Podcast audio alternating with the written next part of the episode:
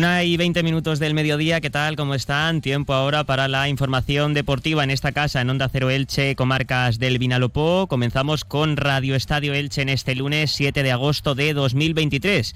Un lunes en el que se inicia una semana en la que dará comienzo la liga, tanto en primera como en segunda división, y eso significa que el Elche y el Eldense debutarán este próximo fin de semana de manera oficial. El Elche lo hará el sábado desde las 10 de la noche en el Estadio Martínez Valero, recibiendo a un recién ascendido como el Racing de Ferrol. El Eldense jugará a domicilio en esta primera jornada el domingo desde las 7 y media en Cartagonova frente al Cartagena. Este fin de semana se han disputado los últimos compromisos amistosos antes de encarar ya el inicio de la temporada oficial. El Elche disputaba ayer el trofeo Festa de Elche frente al Parma de la Serie B italiana, un encuentro que terminaba con empate a uno en el marcador pero el conjunto italiano levantaba el clásico trofeo veraniego del municipio ilicitano en la tanda de penaltis. También último compromiso amistoso para el Eldense que empataba frente al Intercity. Escucharemos las declaraciones de los dos técnicos, de Becasese, el técnico del Elche, y de Fernando Estevez, el entrenador del Eldense, que hablaban este fin de semana de cómo afrontan ambos equipos esta temporada en la categoría de plata. Y como cada día también daremos un vistazo a la página polideportiva. Empezamos ya. ¡Stock fuera! En OK Sofás Elche, este mes renovamos exposición con los mejores precios. Sofás, cheslón, rinconeras, colchones, canapés todo, todo con descuentos desde el 35%.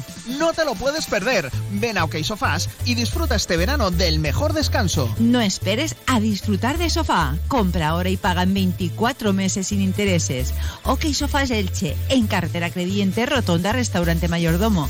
Abiertos sábados tarde. En OK Sofás Elche, stock fuera.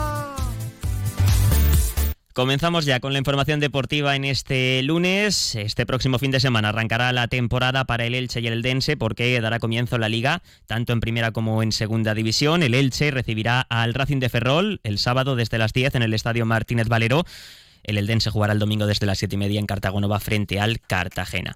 Este fin de semana nos ha dejado los últimos partidos amistosos antes ya del inicio oficial de la temporada. Y el Elche jugaba anoche el eh, clásico trofeo Festa de Elche en el Martínez Valero ante más de 12.000 espectadores muy buena cifra de aficionados la que registró ayer el estadio Martínez Valero. Por cierto, ya son 18.000 abonados en la entidad franjiverde, una cifra que pocos pensaban cuando se lanzaba la campaña de abonos tras el descenso de categoría, la afición no se ha desanimado, ni mucho menos, ha seguido respondiendo.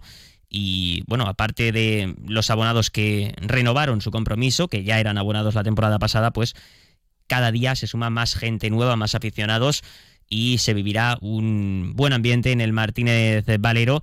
Vamos a ver si se puede llegar a los 20.000 abonados, quedan 2.000. Seguro que un buen inicio de Liga del Elche ayudará a lograr el objetivo, pero en cualquier caso, esa cifra, 18.000 abonados, está bastante, bastante bien para el conjunto franjiverde. Ayer en el trofeo Festa de Elche, empate a uno entre el Elche y el Parma, equipo de la segunda división italiana, en un choque en el que el Parma fue bastante superior en la primera mitad, fue mejor que el equipo de Sebastián Becasese, se adelantó en los primeros minutos del encuentro y pudo poner tierra de por medio en el marcador, pero mm, una buena actuación del portero venidormense Miguel San Román evitó que el Parma eh, pues se marchase al descanso con más ventaja en el marcador. Hizo varias intervenciones de mérito el, el guardameta que ya estuvo en el Elche hace algunas temporadas y que ahora regresa al club ilicitano. En la segunda mitad fue bastante mejor el Elche, mejoró, mm, fue superior al Parma, empató por medio de Lucas Boyé, incluso pudo ganar,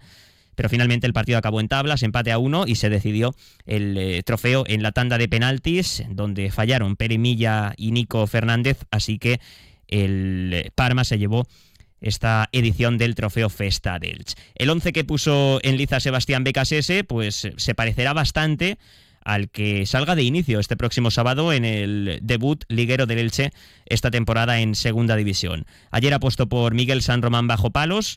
Edgar Badía mm, sigue con esas molestias en el cuádriceps, nada importante, dijo Sebastián Becasese que mm, esta semana ya se entrenaría con normalidad, pero que no se quiso arriesgar, así que jugó San Román en portería. En defensa, Alex Martín actuó, actuó, como lateral derecho, Vigas y Cler como centrales y Salinas por la izquierda. En el centro del campo, doble pivote con Raúl Guti y Alex Febas. Por delante, Fidel Chávez, Tete Morente y Nico Fernández. Buen partido del futbolista argentino. Y arriba Lucas Boye, el goleador en el día de ayer del conjunto franjiverde, al que por cierto cuando fue sustituido en el minuto 75 la afición pues eh, le pedía que se quedase con esos cánticos de Lucas Quédate, un Lucas Boye que pues eh, cuenta con interés de varios equipos de primera división, tiene cartel en la máxima categoría por las últimas temporadas que ha realizado con el conjunto franjiverde. Así que vamos a ver qué sucede, porque hasta el 31 de agosto puede pasar cualquier cosa. Eso sí, dijo Sebastián Becasese que eh, es un profesional, Lucas Boyé, que está entrenando como el que más, a pesar del interés que pueda haber de equipos de superior categoría.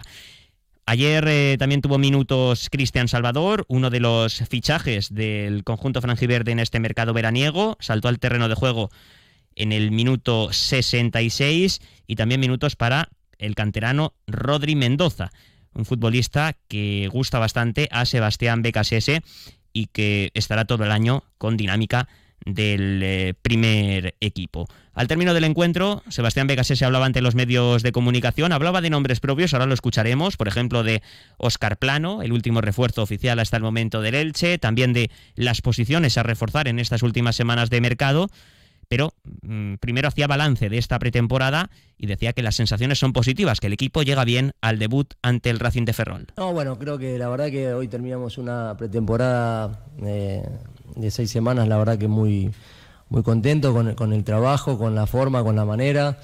Eh, hemos podido terminar ya esta etapa preparatoria eh, sin, sin lesionado, bueno, salvo eso que resintió yo, que ya venía de antes. Eh, eso es una tranquilidad muy grande para, para, un entrenador. La verdad que la disposición ha sido maravillosa. Mm, llegamos hace, mm, desde el 2 de julio, mm, viendo un vestuario que había 14 y ya somos 22. Eh, la verdad que los chicos que se han ido sumando y que están viniendo se acoplaron muy bien. Así que las sensaciones son muy positivas de cara a lo que viene. El fin de semana, más allá del fichaje de Óscar Plano, también nos ha dejado una salida ya confirmada, la del argentino Ezequiel Ponce rumbo al fútbol griego, a la ECA de Atenas. Eh, de esta manera, eh, Sebastián Becasese dispone ahora de Lucas Boyé y Murat como eh, delanteros centro, nueve puros. También está Peremilla, que podría actuar en esa demarcación. Incluso Oscar Plano, que es un futbolista de ataque, juega más en banda en la media punta, pero también se le ha visto en el Valladolid actuar en algún partido como falso 9. Mm, el caso es que se le preguntaba a Sebastián Becasese si tras la salida de Ponce se necesitaría ahora reforzar el ataque, si necesitaría eh, algún refuerzo eh, para, para em, competir con Lucas Boyé y Murat por la titularidad. Hablaba de esa cuestión y también de las posiciones que él considera que eh, debe reforzar la propiedad y la dirección deportiva en estas últimas semanas de mercado. Veremos ahí la posibilidad de un, de un lateral extremo un poquito más ahí en la banda derecha y después en relación a si es que se va alguno más. Mm, veremos esa posibilidad de eh, qué pasa con el centro, los centroatacantes eh, en la salida de Ezequiel. Y bueno, hay que esperar, como dijimos, hasta el 31 siempre existe la posibilidad por, por cómo está armado el mercado. Así que estoy contento con lo que hay y si, y si aparece alguna opción, seguramente eh, la analizaremos. A ver, hoy nosotros tenemos ahí a Morá, está, está Lucas y también está Pérez. Eh, me parece que con, con, esa, para hablando de un centro delantero, estamos cubiertos. Ahora, si aparece alguna opción que nos parece importante, se podrá, se podrá analizar, se podrá ver. Pero bueno, tendremos que ver también qué es lo que pasa, como sabemos, con, hasta el final de mercado. Por tanto, BKSS considera cubierta la demarcación de delantero centro con lo que tiene a día de hoy en el equipo. Mm, aunque, bueno, lo ha dicho el propio técnico argentino, hasta el día 31 de agosto puede pasar cualquier cosa y se puede producir alguna salida. Sobre todo, pues todas las miradas apuntan a, Lucas Boyé por el interés de, clubes de, primera división. También hablaba de esa posición a demarcar, la banda derecha, un lateral, un extremo. En esa posición ayer actuó Alex Martín, está Mario Gaspar, el futbolista noveldense, que no tuvo minutos, pero se espera que sea titular eh, en eh, la banda derecha de la zaga franjiverde y también cuenta con Josan y Tete Morente como carrileros, como extremos, así que también tiene futbolistas en esa, en esa demarcación. En la banda izquierda está José Salinas, también Lautaro Blanco, que tuvo minutos en la segunda parte, Nico Fernández Mercau también podría jugar ahí, aunque eh, le estamos viendo en posiciones más ofensivas en esta pretemporada a las órdenes de Sebastián Becasese. Incluso Carlos Clerc, no olvidemos, es lateral izquierdo, pero parece que Becasese eh, le está utilizando más como central. Ya lo hizo el año pasado la verdad que cumpliendo bastante bien el futbolista Carlos Clerc y parece que va a seguir en el eje central de la defensa. Y también hablaba el técnico argentino del último refuerzo, de Óscar Plano. ¿Qué le puede aportar el exfutbolista del Real Valladolid al Elche Club de Fútbol? Óscar me parece que nos va a aportar su experiencia, su interpretación para el juego, puede hacerlo por dentro, puede hacerlo por fuera. Eh, es un jugador que, que, bueno, obviamente solicitamos también ahí con la dirección deportiva, con la propiedad y y eso es bueno, es bueno ir sumando jugadores que, que creemos que se van a acoplar muy bien a, la idea. Claro que necesitamos tiempo, obviamente eh, acomodarse al ritmo, a la exigencia, eh, el tiempo de haber compartido mucho tiempo jugando, entrenando, eh, eso ayuda a los que lo están haciendo y los que están llegando se tienen que acoplar rápido. Como bueno, pudimos usarlo a Cristian, lo de Mario que venía de una inactividad un poco más larga, lo vamos llevando de a poco. Eh, porque estuvo más tiempo parado, si viene entrenando por cuenta personal sin equipo, entonces cada caso es particular y iremos viendo el día a día. El próximo fichaje en confirmarse, salvo sorpresa, será el del futbolista argentino Nico Castro. El Elche lo tiene atado, centrocampista que llega cedido con opción a compra desde el Genk. Incluso por lo que se ha podido ver a través de redes sociales, ha estado junto a su pareja ya en Elche este fin de semana, así que a expensas de esos flecos, se espera que se pueda anunciar en las próximas horas el fichaje de Nico Castro por la entidad franjiverde. Eso en cuanto al Elche Club de Fútbol. Y el otro equipo de nuestra comarca, de la comarca del Medio Vinalopó, que este año está en segunda división, es el Club Deportivo Eldense, que ayer cerraba también su pretemporada con un empate a uno ante el Intercity de, de Alicante. Un partido en el que el, el, Dense se adelantó por medio de Juan Tortuño y en el que el Intercity igualó en la segunda mitad. Para el choque del próximo domingo en Cartagonova, frente al Cartagena, a las siete y media de la tarde, el Eldense ha puesto a la venta 300 localidades para que sus aficionados apoyen al conjunto azulgrana en este regreso casi seis décadas después al fútbol profesional.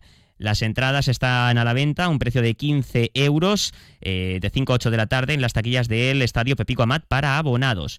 Las primeras 150 entradas costarán 15 euros, las segundas 150 costarán 20 euros.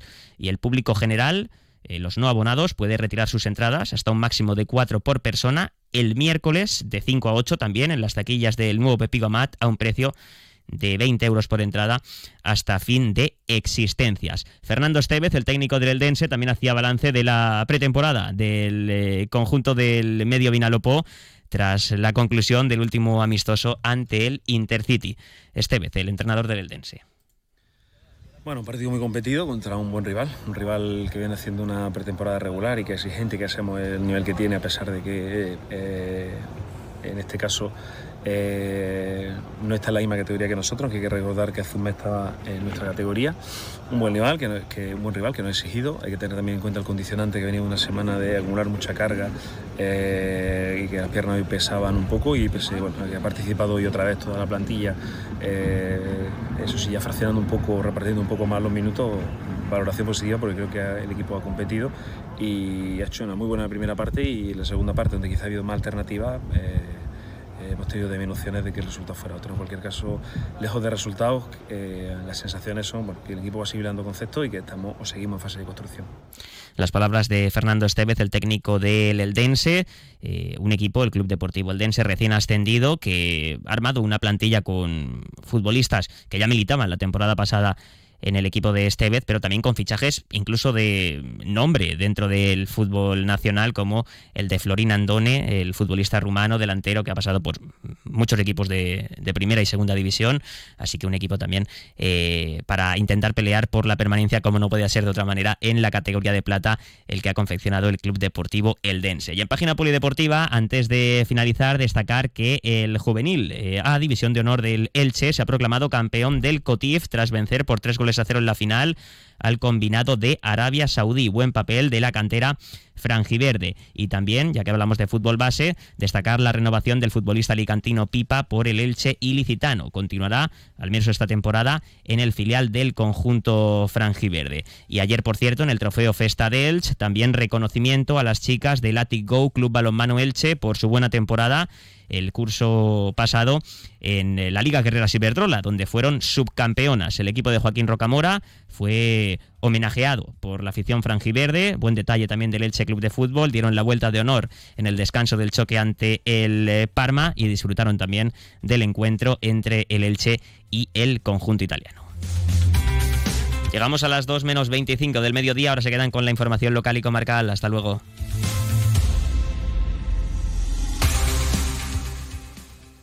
¿No puedes tener tu propia instalación fotovoltaica? En Demesol te damos la solución para que puedas ahorrar en tu factura de luz. Infórmate en el 965 77 61 82. Demesol Ingeniería. Fiestas patronales en honor a la Virgen de las Nieves en Aspe. 5 de agosto, Festival de Música Indie Aspe Suena, décimo aniversario. Del 7 al 10 de agosto, fiestas de moros y cristianos. Del 14 al 18, Festival Internacional de Cine Pequeño, décimo aniversario. Y el sábado 19 de agosto, primera jornada cultural del baile urbano, organizada por la Concejalía de Fiestas, Ayuntamiento de Aspe.